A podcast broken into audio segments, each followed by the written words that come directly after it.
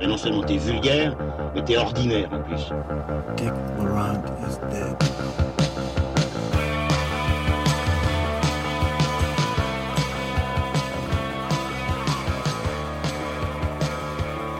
Bonjour à tous, euh, chers auditeurs, chères auditrices, et bienvenue dans ce nouveau numéro de transmission, le transmission numéro 29. Transmission, c'est donc la table ronde cinéphile qui, comme Jean-Claude Van Damme, fait le grand écart entre pop culture et cinéma d'auteur. Aujourd'hui, je suis encore une fois bien entouré par mes collègues. Mon collègue Manuela, c'est là devant moi. Manu, comment vas-tu? Très bien, Olivier, et toi? Ça va bien, ça va bien. Euh, je me réjouis car euh, il y a bientôt le Festival de Cannes et nous allons demander tout de suite à monsieur Lucien Alflands qui est là à ma droite. Comment vas-tu, Lucien? Ça va et vous? Ça Euh, va très bien, merci. Alors, quel film attends-tu dans cette sélection concoctée par monsieur Frémaux? Euh, bah, euh, je peux pas en parler. euh, enfin, je vais en parler très brièvement parce que fatalement on n'a pas vu les films. Mais euh, le, le Kleber Mendoza Filio, produit par Saïd Ben Saïd, qui co-réalise avec son directeur photo, dont j'ai oublié le nom, m'attire beaucoup. J'ai beaucoup aimé ces deux précédents films. Donc voilà. Et toi, Manu, est-ce que tu as repéré un truc dans le programme de monsieur Titi?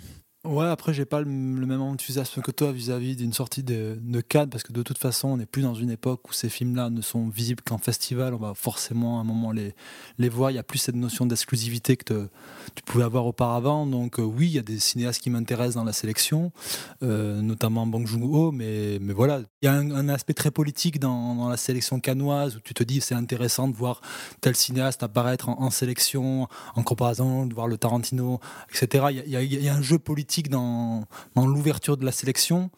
Euh, et ça, ça semble être une, sélection plutôt assez ouverte avec des, réalisateurs en tout cas intéressants. J'ai aussi envie de, de voir le, le Bakuro de, euh, parce qu'on avait beaucoup aimé Aquarius euh, ici, ici même. Mais, mais voilà, c'est plus un intérêt pour des réals qui incorporent la, sélection que réellement pour la sélection en elle-même. Ça, c'est parce que Manu ne veut pas s'avouer à lui-même qu'il attend très fort le, le canto. Le Canto Doué. Non, pas c'est pas Canto Doué, c'est euh, Mektub My Love Intermezzo. Donc, euh, le Le film de. nouveau, le nouveau Tinto Brass, c'est ça? Mais c'est bien, Lucien, comme tu l'as, hum, comme tu l'as cité, je, je peux citer d'autres choses parce que bon, moi, voilà, je suis un, un peu un, fan, je suis un peu une midinette euh, du, du festival de Cannes, donc euh, c'est vrai que cette année euh, la compétition me réjouit plus que les compétitions parallèles, c'est ce qui est ce qui est pas arrivé depuis quelque temps. Mais euh, Depuis oui. au, moins, au moins aussi longtemps que Van Damme n'a plus fait de grand écart, là, enfin qu'on n'a plus vu un pied de Van Damme dans le cinéma d'auteur. Mais euh, donc euh, oui, bah il y, a- il y a beaucoup de films qui m'intéressent, euh, notamment le film de Desplechin parce que j'avais pas du tout aimé son dernier. Je trouvais qu'il tournait en rond et là maintenant apparemment il se frotte plutôt à un polar, donc ça m'intéresse. Ah, puis avec un titre sexy, Roubaix. euh, une Roubaix, une lumière. Mais bon, ça, il a jamais été le chef des titres. hein, Non, pas- plutôt pas. ouais. Mais sinon, je m'intéresse plutôt à un autre film qui s'appelle Atlantique, qui est réalisé par la réalisatrice franco-sénégalaise Mati Diop, qui avait signé Mille Soleils. C'était un, un moyen métrage qu'elle avait fait avant, qui était assez beau. Et euh, c'est aussi un sujet euh, sur les migrants, mais qui est euh, traité d'une manière un peu fantastique. Et ça m'intéresse plutôt. Je vais, je vais surveiller ça en sélection. Voilà. Euh, par contre, je n'attends pas du tout le film de Toledano et Nakash en c'est- dernière séance. Qu'est-ce que c'est que ce bordel? En tout cas, ce soir, nous allons parler de, euh, trois films. Euh, le premier est un film espagnol, c'est El Reno, le film de Rodrigo Sorogoyen. Et puis, on parlera euh, d'un autre film en espagnol euh, qui s'appelle Les oiseaux de passage de Ciro Guerra et Cristina Gallego. Euh, c'est un film colombien. Et euh, on terminera avec le Mid-90s de Jonah Hill. Voilà, donc... on devait aussi signaler en introduction que nos amis ont ouvert le fameux cinéma pop-up à Bruxelles, le Kinographe, donc dans les casernes d'Ixelles. Et attention, grande nouvelle, il y a une case ciné-culte qui sera ouverte tous les 15 jours. Le premier film, ce sera Apocalypse Now le 15 mai et il y aura aussi Lost Highway le 29 mai et euh, nos camarades du Kinographe nous laissent carte blanche pour euh, organiser des, petites interventions autour de, de cette case cinéculte. Donc on fera au moins une introduction euh, du film de Francis Ford Coppola le 15 mai. Euh, et puis après, on, on va réfléchir ensemble à vous préparer d'autres surprises euh, éventuellement euh, au- autour des films. Et puis euh, de toute façon, ce sera une occasion de se rencontrer et de discuter euh, si vous en avez envie. Allez, on commence tout de suite. On rentre dans le vif du sujet avec le film El Reino de Rodrigo Sorogoyen. No tienes nada. Tú hubieras hecho lo mismo, pero no lo hice. A veces se pierde. ¿Qué me estás amenazando?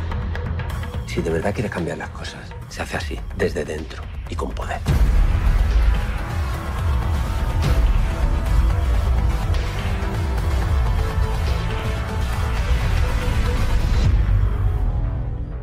¿Sabe qué le digo? Me gustaría verla a usted en mi lugar. Y a mí me gustaría que por una vez uno de ustedes contestara con sinceridad una pregunta. El Reino, c'est donc le nouveau film coécrit et réalisé par Rodrigo Sorogoyen, qui avait déjà été repéré par certains spectateurs avec son film précédent, qui est Dios nos perdone en 2016. Son dernier film, donc El Reino, a fait une razzia lors de la dernière cérémonie des Goya, euh, en remportant notamment ceux du meilleur scénario, du meilleur réalisateur et du meilleur acteur pour Antonio de la Torre, un acteur qu'on a vu notamment chez euh, Alex de la Iglesia ou Pedro Almodovar. Ici, il interprète le rôle de Manuel López Vidal, un homme politique qui se retrouve la cible de la justice et des médias lorsqu'une vaste affaire de corruption éclate au grand jour. Mais, euh, m'en demandez pas plus parce que j'ai pas tout compris.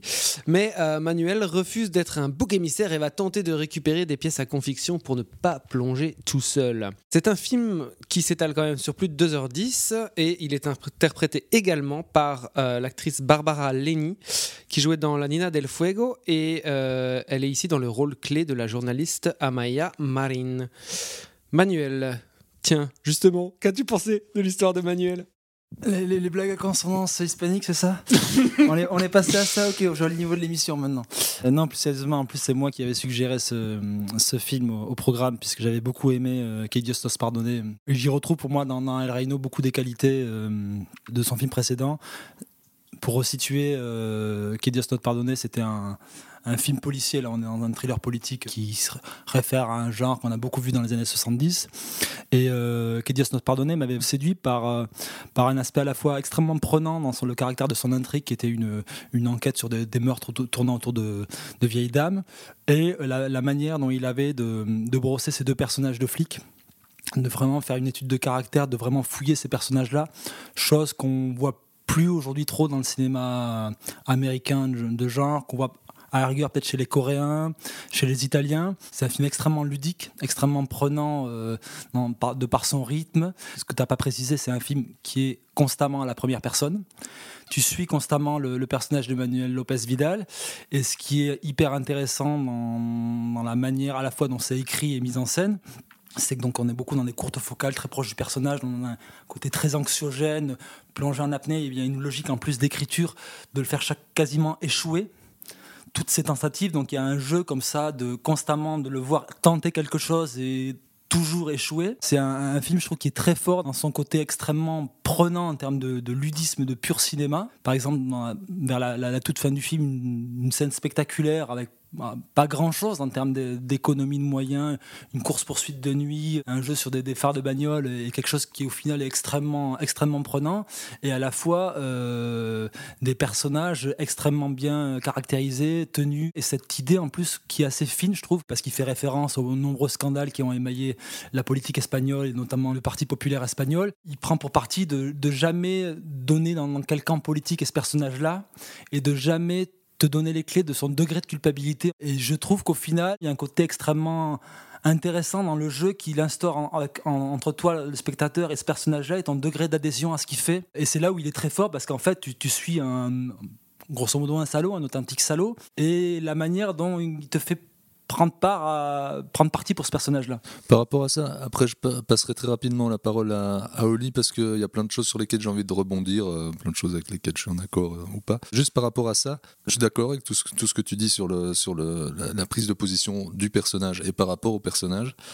Mais j'ai quand même l'impression que le film n'est pas tout à fait clair dans ses intentions par rapport à ce personnage. À certains moments, j'ai l'impression que pour des raisons dramaturgiques, il en fait un peu un gars qui se bat seul contre tous et euh, qu'il le glorifie un peu dans, dans, dans, ce côté-là. Ce que je trouve un peu étrange parce que ça ne colle pas, je veux dire, aux, propos que je sens dans le film. Et la, et la scène finale est un peu ambivalente aussi là-dessus, même s'il est hyper intéressante sur plein de points. Je trouve que sur le, sur le fond, sur ce qu'il essaie de raconter sur ce personnage, je trouve le film un peu incompréhensible en fait. Moi je pense justement elle est l'aboutissement de ce jeu d'identification au personnage et justement typiquement dans cette scène là il y a quelque chose qui se passe dans le découpage de, la scène et la manière dont il va se rapprocher progressivement de l'axe regard du personnage c'est euh, c'est justement là où à un moment il fait un truc qui est souvent assez casse-gueule dans le cinéma, qui est ce, un peu un, un, trope visuel qui est de, de regard cam. Ce, ce, regard cam, et je trouve qu'il est extrêmement bien, bien amené dans la logique qu'il a amené tout au long du film d'identification au niveau du personnage. Et justement, là, pour le coup, il n'est pas dans le film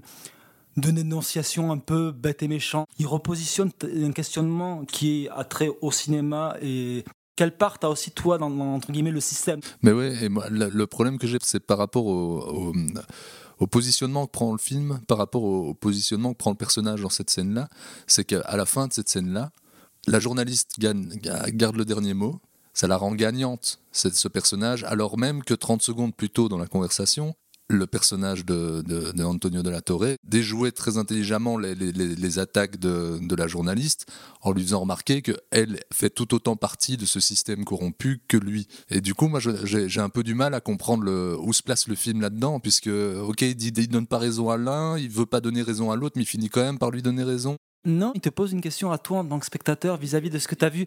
Je, suis d'accord sur le fait que cette scène est, essentielle. Je vais, reprendre un peu dans, l'ensemble. Moi, je pense qu'il y a un peu, pour moi, deux, films en, un dans, ce film-là. Il y a un film de mise en scène qui est, très réussi. Il y a un film de, Le propos du film, je le trouve euh, confus. Je trouve que le film devient vraiment haletant à partir de la, scène que je, trouve que je trouve vraiment brillante, la scène euh, qu'on va appeler la scène du balcon. Je sais pas si, on, peut dire ça comme ça. Il laisse tomber ses ambitions euh, politiques je veux dire, pour vraiment se lancer dans un thriller euh, presque pur et dur. Et là, je trouve que le film devient extrêmement efficace. Le problème, moi, que j'ai avec la première moitié du film, c'est qu'il y a cette ambition de mise en scène qui prend énormément de place. Hein. les, comme tu dis, les très courtes focales, cette espèce de lumière hyper violente qui va aller vers le, vers le plus le film avance, plus on va vers le sombre. Ces plans à, l'épaule quasi permanents qui sont très, très violents. Et qu'elle essaye de, de, de, de, créer une urgence qui n'est pas toujours là dans la première partie du film. Et en fait, cette première partie un peu bâtarde entre le mec essaie de te raconter quelque chose avec un propos très fort, etc. Et,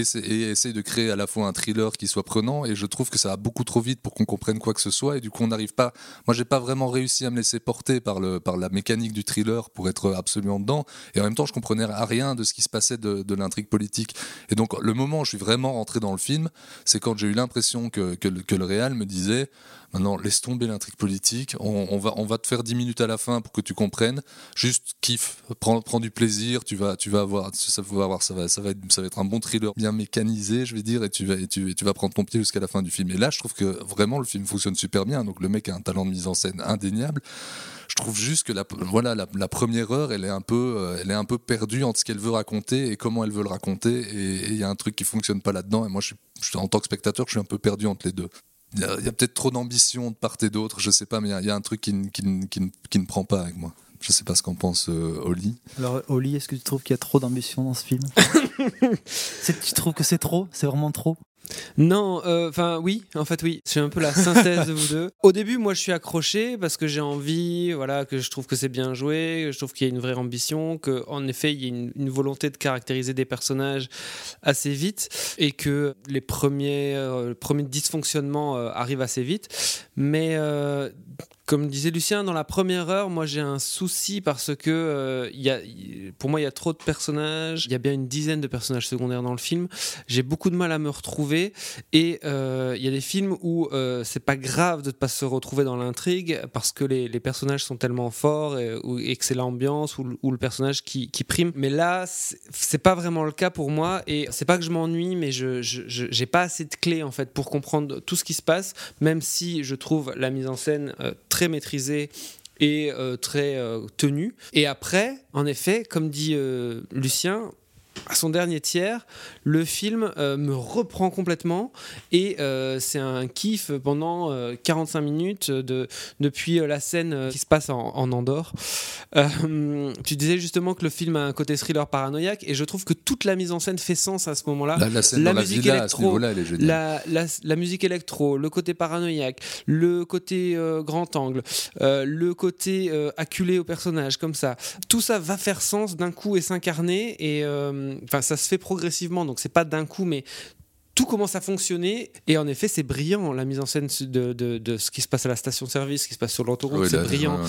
Et alors, en effet, la scène de fin est absolument passionnante parce qu'elle te questionne complètement sur l'affect que tu as eu par rapport à ce personnage-là. Tellement il perd, tellement il essaye des choses et qu'il n'y arrive pas et que euh, et, qu'on est dans, dans ses baskets, qu'on ne peut pas faire autrement que d'être que d'être euh, avec ce personnage-là. Je, je respecte si vous avez dé- décroché du film, moi ça n'a pas été le cas, parce que pour moi c'est vraiment aussi la logique d'écriture qui, qui est imposée dès le départ. Euh, ce qui compte c'est la préservation du système et que lui va essayer de se raccrocher les- aux branches. T'as l'impression tu dis ce mec va peut-être se racheter euh, en devenant un- entre guillemets un chevalier blanc, ce que la séquence de fin, on va pas le dévoiler, mais amène à reconsidérer quand même.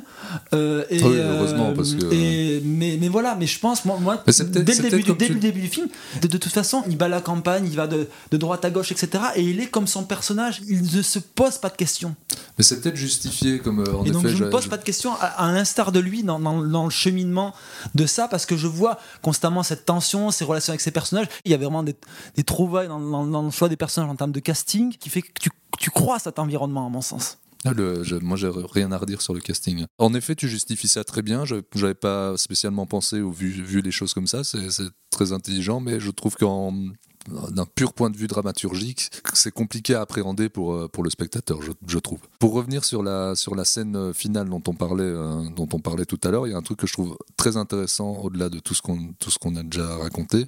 À ce moment-là, il y a, y a- un vrai, y a un vrai duel d'ego. Et en fait, il y a en effet la, la, dimension dénon- dénonciatrice et, et politique de, de, de la scène qui est, qui est importante. Mais en même temps, il y a aussi, cette scène peut être, peut être lue, peut être vue à juste à hauteur d'être humain à être humain, et elle est fascinante rien que là-dessus. Bah, ce qui est, enfin, ce qui est euh, intéressant aussi dans cette scène-là, c'est que le, le personnage d'Antonio de la Torre, le- les nombreuses fois, les quelques fois où il a rencontré le personnage de la journaliste avant, Il se voit trois fois dans le film. ouais, il joue un peu avec. il- on, on sent qu'il la drague un peu. Bien sûr, elle est castée. euh, c'est une femme magnifique, euh, un tout petit peu moins plus jeune que lui. et il dit oui, mais il vous faut vraiment un grand scoop. et donc, on sent qu'il y a un un truc comme ça pour elle de en effet il a raison c'est vrai à ce moment-là de ma carrière c'est bien d'avoir ce truc là mais en même temps elle veut pas lui donner raison et elle veut quand même euh, avoir l'ascendance sur lui dans la, dans la scène finale C'est ça que je veux dire. Je trouve le, le- le duel d'ego est dans cette scène aussi intéressant que tout ce qui se passe d'un point de vue euh, de tout ce qui de, que- de tout ce qui est méta tout ce qui est voilà. Très bien, ben, on a été long sur euh, El Reno, mais euh, c'est un film très intéressant que je, je reverrai plus en forme. En fait, il, il y a des films qui sont, là, qui sont bons pour la séance de 11h du matin. C'était un film bon pour la Ah, séance oui, de 11h je, du dois, matin. je dois dire pour être très franc, je l'ai vu, je l'ai vu tard aussi et que mais mais quand même. Ça, si, tu prends tu prends Pacula et tu le fais tu le regardes en deux fois plus vite, c'est compliqué à comprendre aussi quoi. Très bon mot de la part de Lucien pour finir. On enchaîne avec euh, les oiseaux de passage. Putu haus makaka purianta ya. Sukata pahi rainta kuaipa supusua saututa pusika. So puna hatu wa pusika so puna veska sas pusuaya.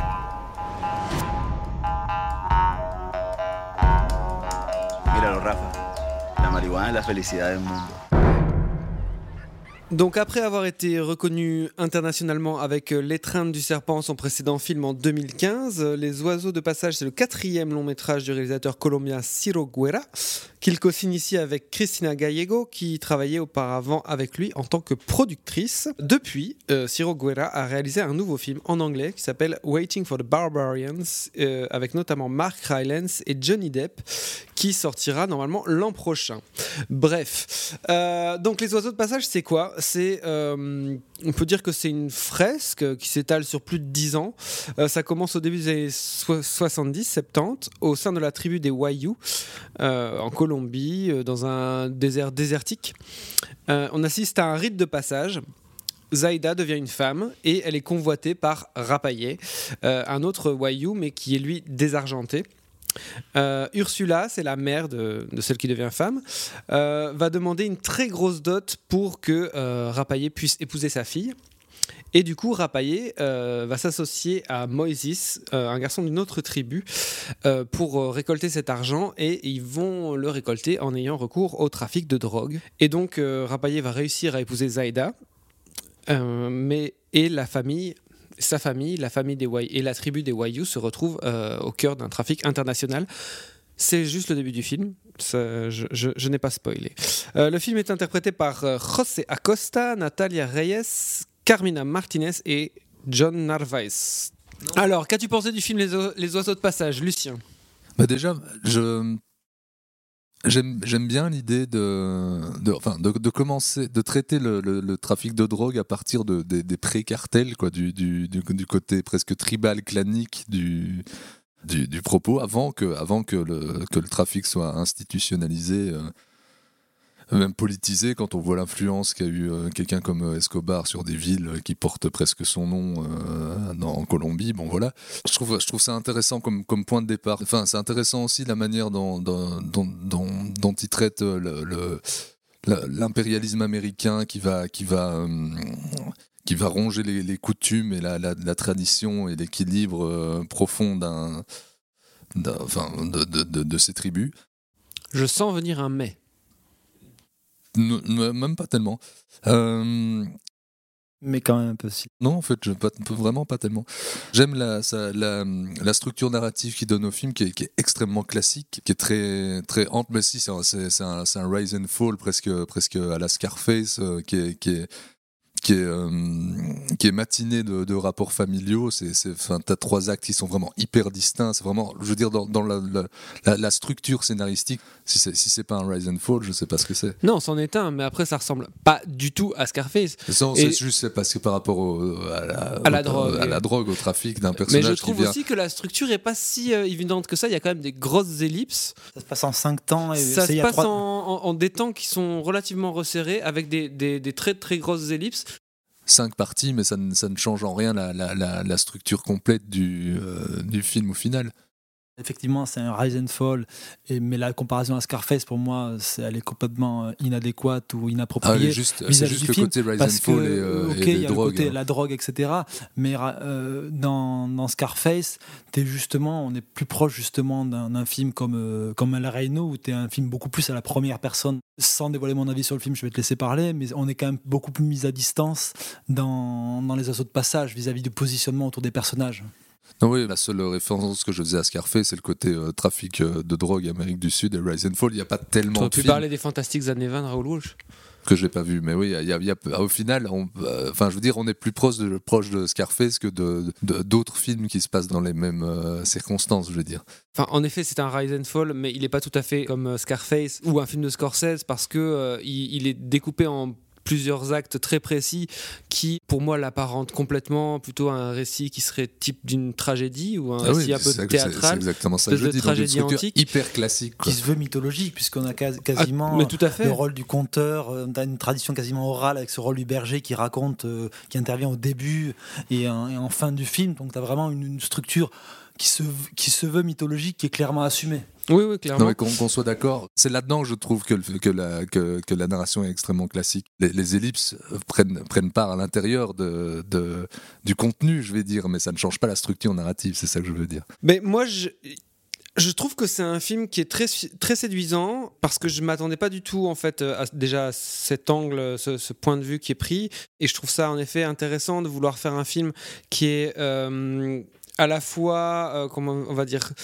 ce récit mythologique, presque un peu euh, mystérieux, avec tous les Mystique, signes, ouais, etc., mystique, et euh, le côté, le côté du trafic de drogue qu'on pourrait mieux, qu'on pourrait mieux appréhender, enfin en tout cas plus facilement. Mais je trouve que finalement, les deux films ont du mal à, à résonner ensemble. Je trouve qu'ils ils ont, ils ont du mal à s'accorder finalement. Et, Il y, a, il y a euh, un mélange de, des genres aussi cinématographiques, je veux dire, qui est parfois un peu étrange, mais que je trouve, je trouve en fait les- que l'étrangeté du film euh, colle assez bien à son sujet. Et c'est vrai que ces mélanges-là ne prennent pas toujours hyper bien, mais je trouve que l'ensemble est assez étrange et assez étrange que pour être intéressant en fait. Oui, c'est vrai, mais là, je suis d'accord avec toi. Après, là où j'ai un tout petit peu des soucis, c'est que je trouve que. Il y a des, des interprètes qui sont pas à la, à la hauteur. Je trouve aussi que le réalisateur a parfois la, la- la main assez lourde sur certains trucs, euh, genre l'alcoolisme des personnages, c'est quand même vachement appuyé. Bon, c'est pas très grave. ça. C'est pas, c'est pas très grave, mais ça donne un côté un peu cheap au film. Et euh, après, je trouve qu'il y a un, un discours qui est bizarre sur. euh, Enfin, je comprends pas très bien son discours, et pourtant, ça me semble être le cœur du film. C'est comment est-ce que lui, le réalisateur, quel regard est-ce qu'il porte sur justement la culture euh, ancestrale, la culture des clans, la culture des dont, dont il parle? Est-ce que c'est vraiment le trafic de drogue qui va détruire ça ou est-ce que ce, système-là se détruit de l'intérieur? Parce que le personnage qui tire les ficelles, c'est le personnage de la mère, qui est quand même le personnage le plus proche des traditions, mais c'est quand même elle qui précipite la, tragédie. Qui précipite parce qu'elle veut, veut garder euh, cette espèce de matriarcat, qui, elle veut faire survivre cette espèce de matriarcat. Le film, pour moi, sur le propos, il est assez entre guillemets conservateur.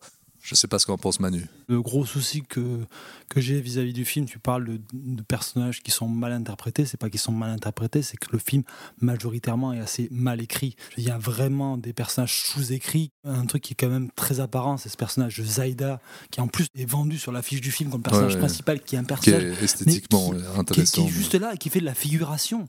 Qui Non, est ça, c'est vrai que qui c'est- sous-écrit et tu le retrouves avec le, le, le- le camarade euh, black de, du personnage principal qui est aussi sous-écrit, mais vraiment de manière caricaturale.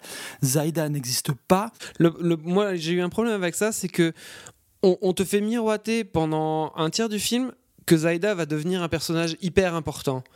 Et alors que, en fait, ça n'arrive jamais. Non, jamais, ouais.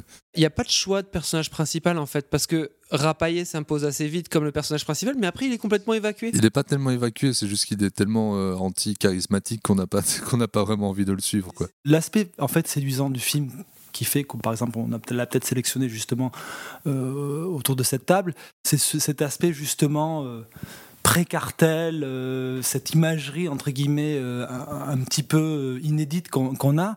Mais en fait, je trouve que c'est un film qui porte beaucoup trop d'importance à son décorum, qui finit par en oublier ses personnages et au final, en essayant de raconter une histoire d'origine story de, de, ces cartels en disant très, très bêtement ça c'est peut-être pas mais euh, au, final en fait il n'arrive jamais à transcender les archétypes qu'il est en train de filmer. Il filme des clichés. C'est assez déprimant. Et constamment un truc qui, pour moi de l'anti-cinéma il ne fait que paraphraser ce qui se passe à l'écran. Et on est constamment en train de dire ce qu'on vient de voir à l'écran.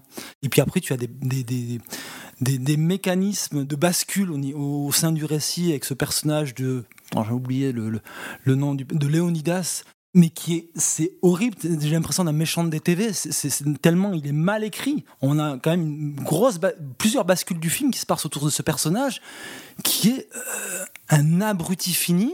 Je trouve le film est vraiment desservi par une écriture qui est soit maladroite, soit hyper lourde. C'est un peu, en fait, euh, je- j'ai envie de rebondir sur plusieurs choses. En effet, je pense que le- enfin, j'en sais rien, mais j'imagine que leur volonté, c'était de ne pas innover sur le, d'un, point de vue narratif pour pouvoir se permettre d'être innovant dans d'autres choses. Moi, au début, je me suis dit, ah, c'est, intéressant de faire vraiment de ces personnages dès le début, des sortes de anti-héros complets. Il n'y a aucun personnage qui a du charisme, quoi. Enfin, je dirais, t'as, t'as envie de t'attacher à aucun de ces personnages. Mais c'est vrai que plus le film avance, plus tu peux éventuellement dire que c'est un, déficit d'écriture par rapport à ces personnages. Par contre, là où je te trouve un peu dur, formellement, je trouve que le film euh, avance, la, mise en scène euh, avance avec le, avec le récit. Il y a une certaine intelligence dans la manière dont il va amener la, symétrie euh, dans ses plans qui, qui n'est pas du tout présente au début du film. Et plus le film avance, plus on va avoir des plans symétriques qui démontrent un peu la- l'absurdité de cette espèce de capitalisme qui arrive dans ce petit village perdu au milieu de nulle part un truc qui, aurait été tout à fait impensable. Il y a aussi un travail sur le son qui est pas inintéressant là-dessus, où au début, tu as vraiment des sons de, nature qui sont vraiment, euh, qui prennent vraiment beaucoup de place, et puis tu as de plus en plus de coups de feu, de plus en plus de trucs un peu angoi- enfin, angoissants, stridents, des trucs qui n'auraient entre guillemets rien à faire dans ce décorum-là. là-dessus, je trouve quand même que le film est, d'un point de vue mise en scène, intéressant. Oui, il y a la, séquence, avant la séquence vraiment de séparation avec son best buddy, on va dire, qui est la séquence de fête, etc., avec le jeu sur le, de son strident, sur les fusées de feux d'artifice qui sont en train de partir, etc. Exemple, tu ça. sens qu'il y a des petites intentions, etc. Mais au final, peut-être la seule séquence en fait qui m'a vraiment marqué du film, c'est la séquence qui est pour le coup, bah, qui assume son côté euh, euh, inédit de, en termes quasiment presque anthropologiques qui est la séquence de lever du corps.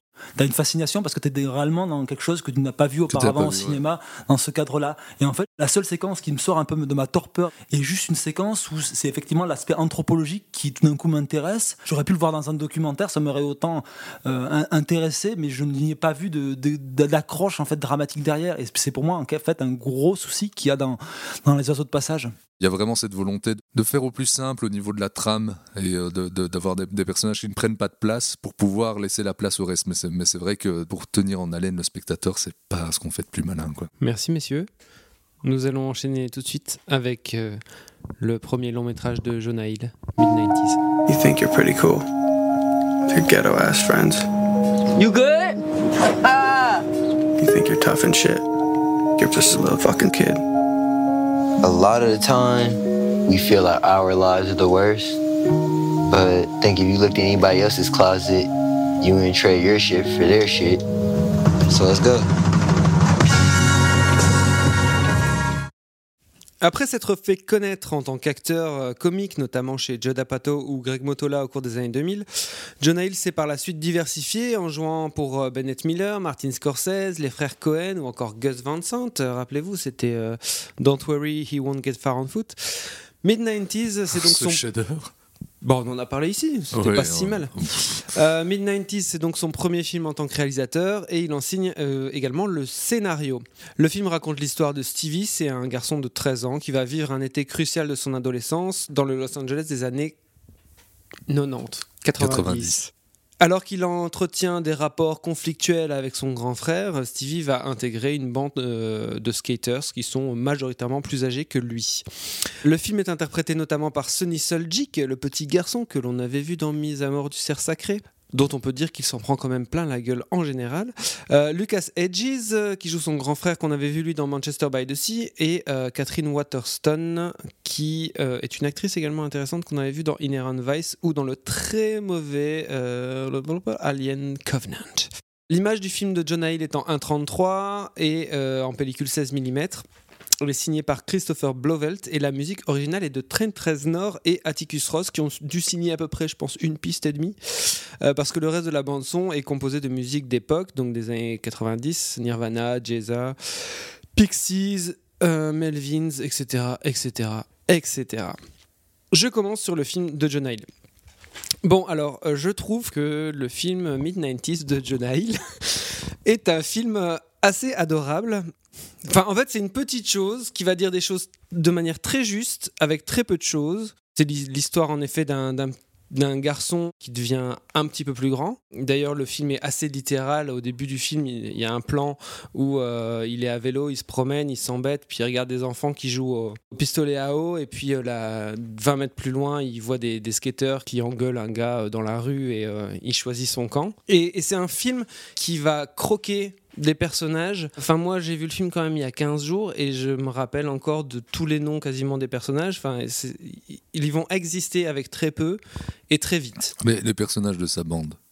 mais aussi la mère, je trouve. Ouais, pas le frère. Ben, le frère, quand même, il est là avec tout son mal-être. Je trouve que très vite, on sent euh, qu'il y a un problème dans la maison, euh, on sent qu'il y a un problème de, figure masculine, on sent la, tension entre les deux, on sent que le petit garçon a envie de plaire à son grand frère parce que c'est la seule figure euh, qu'il a, et puis qu'il s'en prend plein la gueule. Et j'en arrive à ce qui m'intéresse encore le plus dans le film, c'est cette espèce de métaphore filée tout le long du film entre ce petit gamin qui s'en prend tout le temps plein la gueule, qui va faire du skate un truc où tu dois te casser la gueule 500 fois pour réussir à faire un truc, qui croit qu'il doit se prendre des coups, ou en tout cas qu'il doit faire le casse-cou pour être aimé. Et je trouve que c'est une super belle idée. Cette espèce de psychologie euh, adolescente très simple, filée avec le, skateboard, je trouve que c'est un truc qui, fonctionne très bien.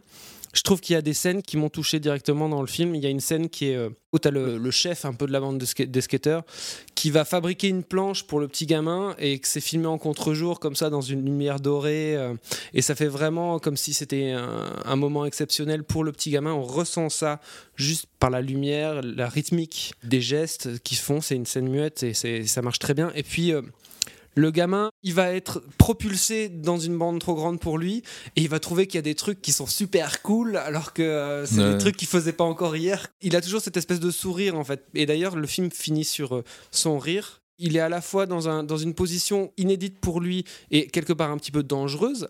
Et ce sourire de cette espèce de jubilation de dépasser les, les frontières.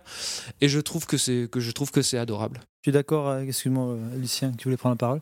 Euh, non, mais je suis d'accord avec toi, Oli, parce que d'autant plus que moi, j'avais quelques appréhensions vis-à-vis du film, parce que j'avais peur un petit peu de tomber face à un, un objet un peu rétro, rétro nostalgique sur certaines années d'enfance, avec en plus un côté peut-être qui aurait pu être chichiteux, ce côté un 33 inondé de, de tubes euh, des années, des années 90, etc.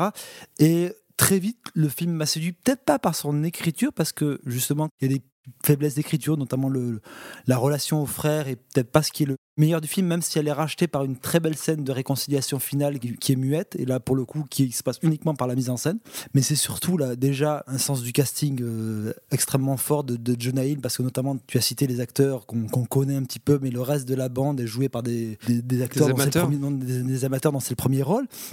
Il y a vraiment une sensibilité de, la part de Hill dans la manière de filmer ces personnages-là. Il y a un vrai spleen qui se dégage de ce film-là sur ces années d'enfance, sur ces années qui sont faites quand même de blessures, de meurtrissures de tous ces personnages-là.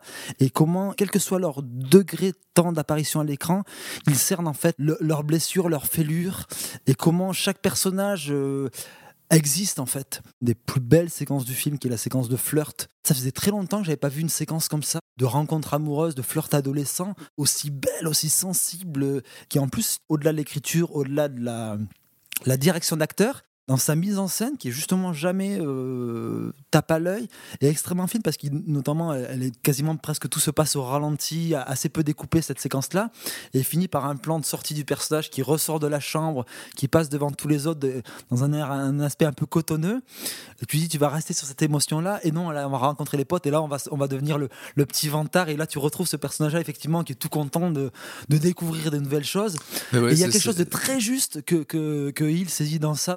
Et régulièrement, il y a des moments de mise en scène qui sont assez percutants. Le moment, la, la- la fin, le moment plus tragique de l'accident de bagnole, la manière dont il va monter de manière avec Ouais, une économie idées- de il y a des moyens, belles ça, idées de montage, ouais. une idée de montage qui est, qui est vachement intéressante. Je, voilà, je m'attendais à pas grand chose. Je m'attendais même limite à un film un peu trop générationnel ou qui se voudrait générationnel. Et en fait, j'ai découvert un- un vrai regard de cinéaste en fait. Ouais, euh, juste par rapport à la, la scène de la fête, je trouve que quand je disais aussi qu'il en- qu'il arrive à, à- à évoquer beaucoup avec pas grand chose. Par exemple, là, quand ils arrivent à cette fête où il va y avoir le flirt, t'as un long plan euh, au Steadicam hein, qui, euh, qui suit le, le personnage de Fuckhead et qui va montrer à quel point les garçons sont, sont séparés. Fuck shit, pardon. les garçons sont séparés des filles. Et euh, la- la- qu'est-ce que ça évoque? D'un coup, je me suis rappelé les premières euh, soirées, comment justement les garçons et les filles euh, se tournaient un peu autour, avaient envie de se voir, mais en même temps rester en bande avant de se, av- avant de se fondre. Enfin, il y a quelque chose qui euh, et, se, toise un peu. Lui, il va chercher des bières dans le frigo, il toise les filles. On voit où est-ce que sont les filles, on voit où est-ce que sont les garçons, la, vitre qui les sépare, etc. Et je trouve qu'il y a quelque chose de très juste là-dedans.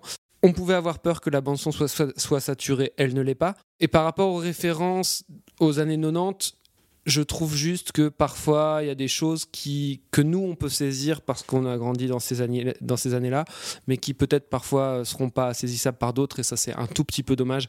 Il y a un mot qui est revenu euh, très, très régulièrement dans ce que vous dites, c'est la justesse, et c'est exactement ça. C'est un film qui est juste, c'est un film qui est parfois un peu candide en tant que film, je trouve, mais qui, mais, qui, mais qui, qui porte une justesse tout du long, qui arrive euh, à, être, à intelligemment ne pas, être, euh, ne pas se vautrer dans le cool par rapport aux années 90, le truc un peu rétro, etc.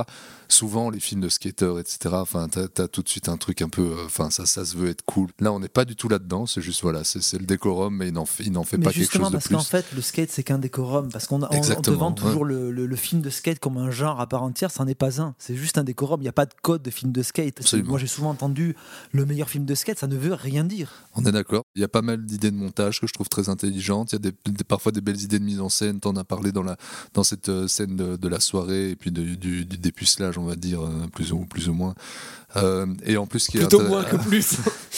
Euh, ce qui est intéressant avec cette scène, en plus, c'est qu'elle en crée deux autres, mine de rien. Celle qui vient juste après, dont Manu a parlé, avec euh, la, scène qui vient juste après, et euh, un truc qui, passe en, un clin d'œil, mais qui est encore une fois très juste. Il recroise euh, cette euh, jeune, jeune fille dans le skatepark, et en deux regards, il se passe tout un truc, on a compris, c'est intéressant. Bon voilà, c'est un film de personnage qui est, voilà, c'est pas pour rien, c'est écrit par un acteur. euh, on connaît, on connaît le, désir des acteurs d'avoir des personnages forts et intéressants, etc.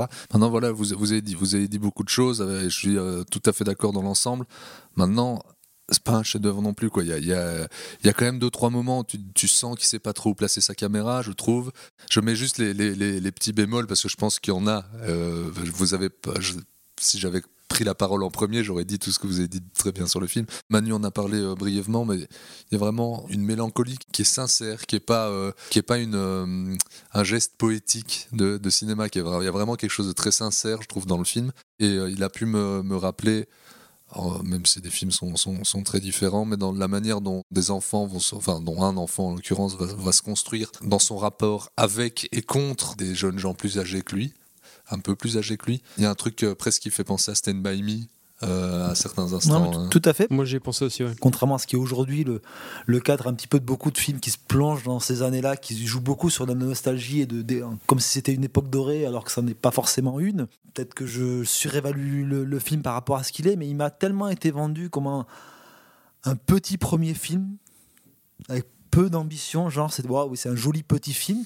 C'est quand même un peu plus que ça. Ah oui, oui, c'est sûr. Euh, moi, je suis quand même très curieux de ce que va faire Joanne Hill par la suite de, de ses prochains films parce que y a, y a- régulièrement, je vois quand même des- au-delà de la direction d'acteur, tu peux dire que c'est quand même son corps de métier, mais régulièrement dans le point de vue qu'il a par rapport à, à son, à son histoire, à ses personnages, à des idées de mise en scène, de découpage, de montage.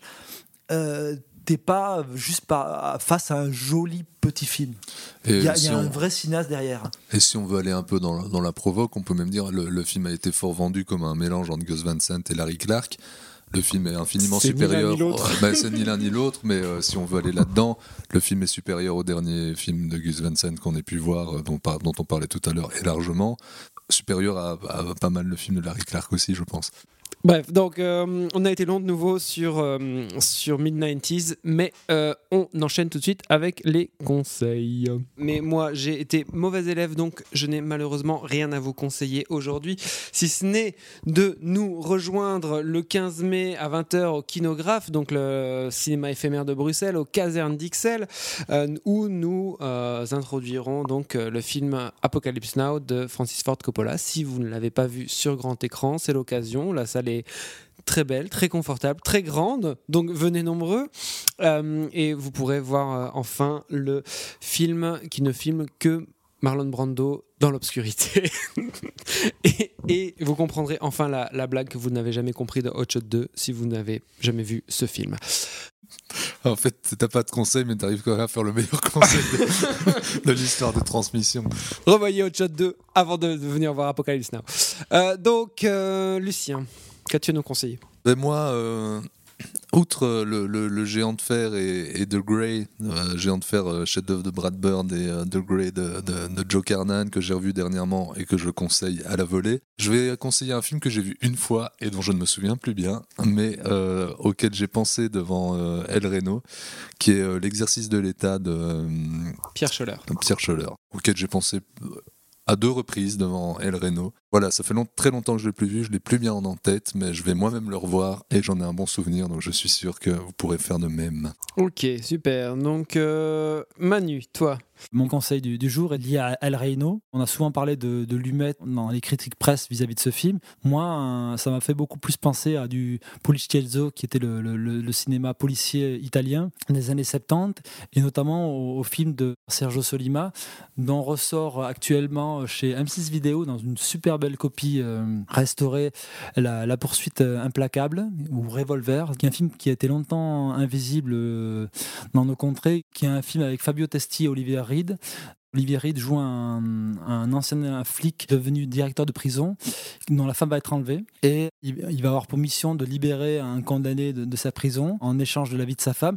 Et progressivement va se nouer une sorte de buddy movie entre ces deux personnages qui vont se rendre compte qu'ils font partie d'une beaucoup plus grande intrigue que celle qu'on a déployée au départ. Et donc dans cette dynamique de, cinéma de genre le film va progressivement dévier vers comme dans Alain Reynaud dans une un peu une mise en accusation du système et voilà, c'est un, film qui, regorge d'idées de mise en scène, la- notamment dans la manière d'inscrire ces personnages, dans des, notamment dans un cadre parisien qui est loin du cliché touristique qu'on pourrait pu avoir récemment dans un Mission Impossible, des trucs comme ça. Les, séquences d'action, notamment un, échange de coups de feu en, en plein Belleville. Donc voilà, ce film de Solima, aussi peu visible euh, dans nos contrées, désormais disponible chez M6 Vidéo dans une superbe copie, donc je vous, vous le conseille. C'est un film euh, à redécouvrir. Merci Manu. Et donc comment s'appelle ce film? Tu as été un petit peu long, j'ai oublié même le titre. C'était La poursuite implacable ou Revolver avec Fabio Testi et Olivier Reed, sûrement dans un de ses meilleurs. Ok, génial. Pourtant, Oliver Reed l'air de rien, une sacrée, une sacrée carrière. Merci beaucoup de nous avoir suivis pour ce numéro de transmission. Euh, on vous retrouve très bientôt, en tout cas on l'espère, pour le numéro 30. Merci et à bientôt.